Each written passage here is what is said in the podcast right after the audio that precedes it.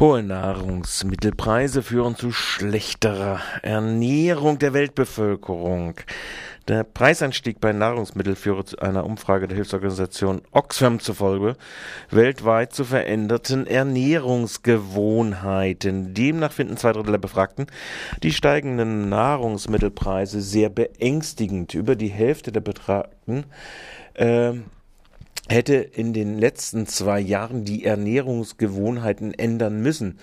Besonders in den ärmeren Ländern gaben die Menschen an, weniger nahrhafte Lebensmittel zur Verfügung zu haben. Oxfam forderte die Regierungschefs der G20, also der Gruppe der 20 wichtigsten, sogenannten wichtigsten Industrie- und Schwellenländer, müsse endlich die Ursachen der Preissprünge bei Nahrungsmitteln gegen diese vorgehen. Die Rohstoffmärkte müssen reguliert, die fehlgeleitete Biosprit reformiert und die Treibhausgase drastisch reduziert werden, sagte eine Sprecherin. Außerdem bräuchten Kleinbauern dringend Hilfe dabei, sich an den Klimawandel anzupassen.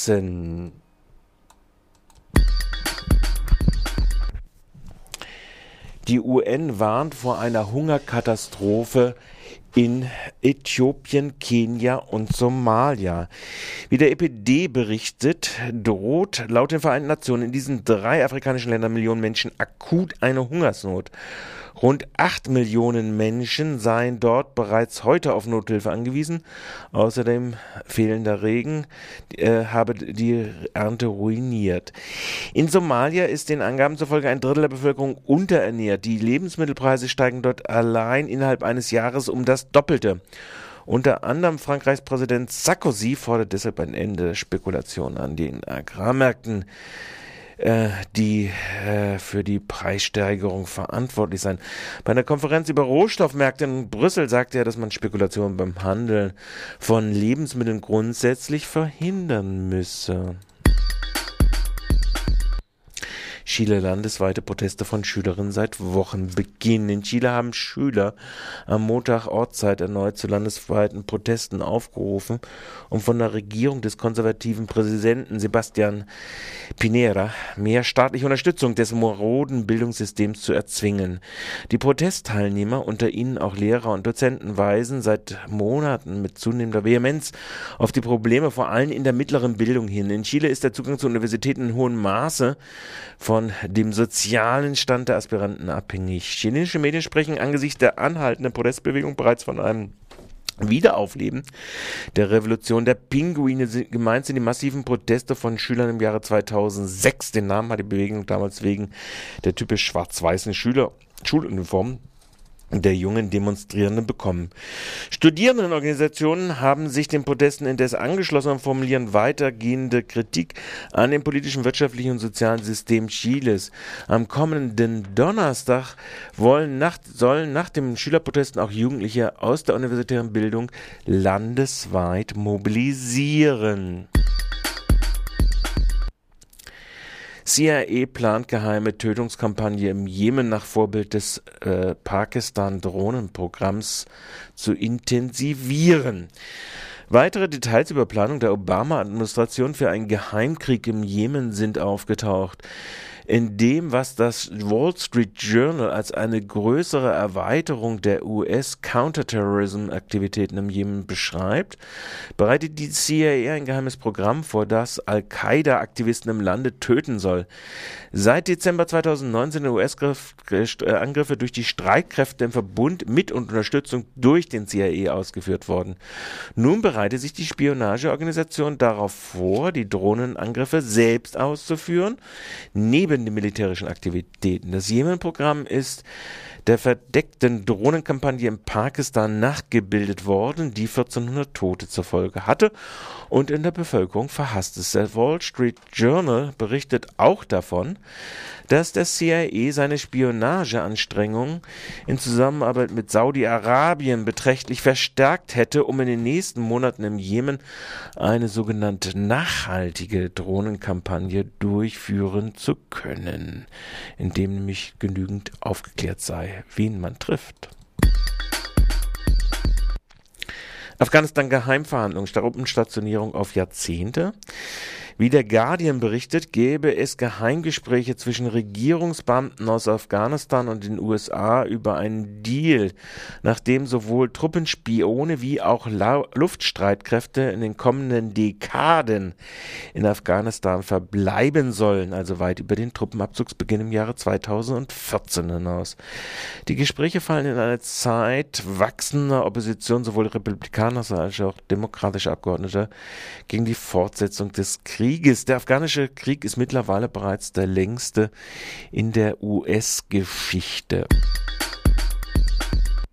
Griechenland, landesweiter Protesttag. Auch am 21. Tag in Folge wird heute in Griechenland der Massenprotest nicht nur auf den öffentlichen Plätzen fortgesetzt. Alle Gewerkschaften, aber auch Handelsorganisationen rufen zum Protest äh, gegen die Totsparpolitik der EU-Gläubigerstaaten im Interesse ihrer jeweiligen nationalen Banken auf. In Brüssel scheiterte derweil die Finanzministerkonferenz an den deutschen Forderungen. China, Aufstand von Wanderarbeiterinnen. In China haben Wanderarbeiterinnen in der südchinesischen Fabrikstadt Jiangsu über vier Tage lang sowohl eingesetzte Polizeikräfte bekämpft als auch Autos angezündet und Hauptstraßen blockiert. Der Widerstand konzentriert sich auf eine Hauptstadt der chinesischen Bekleidungsindustrie. Die Aktionen begannen, als sie sich Gerüchte verbreiteten, dass eine schwangere Straßenhändlerin von der Polizei angegriffen worden war und ihr Mann getötet worden ist. Dies hat sich im Nachhinein als falsch herausgestellt. Als die Neuigkeit sich herumsprach, gingen ca. 1000 Arbeiterinnen unverzüglich auf die Straße. Die meisten der Arbeiterinnen kamen aus der chinesischen Zentralprovinz Sichuan. Die Zahl der Wanderarbeiter in China wird auf 120 Millionen geschätzt, beinahe 9 Prozent der Bevölkerung. Die überwiegende Mehrzahl sind junge Leute. Indien streiken Suzuki Autofabrik.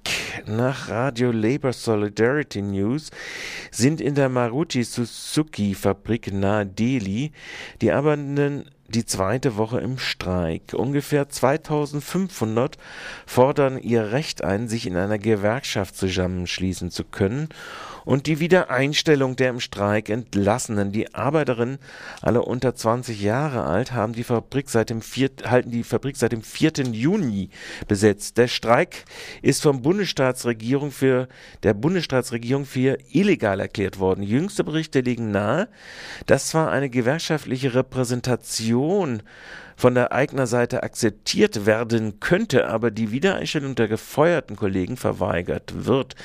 Inzwischen werden die Streikenden von Gewerkschaften und Arbeiterinnen anderer Regionen unterstützt unterstützt. Am Dienstag, den 14. Juni, waren ca. 50.000 Automobilarbeiterinnen für zwei Stunden äh, in einem Sympathiestreik mit niedergelegter Arbeit. Die Arbeitenden bekommen mittlerweile auch die Unterstützung von der größten Gewerkschaft des Landes, dem All India Trade Union Congress.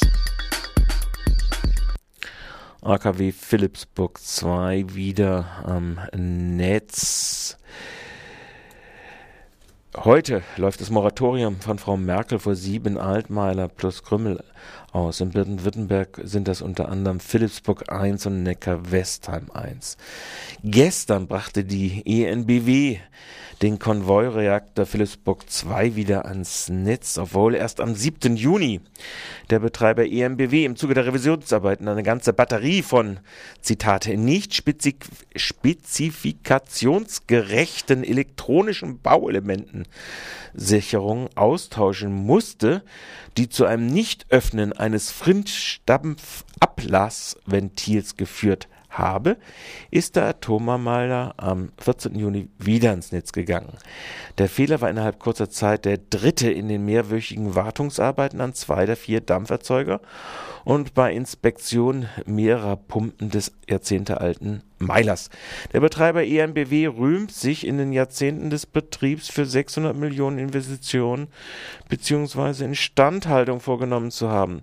Der Meiler KKB 2 gehört zu den dreien, die nach dem vier Bonner Parteienkonsens bis Ende 2022 laufen soll.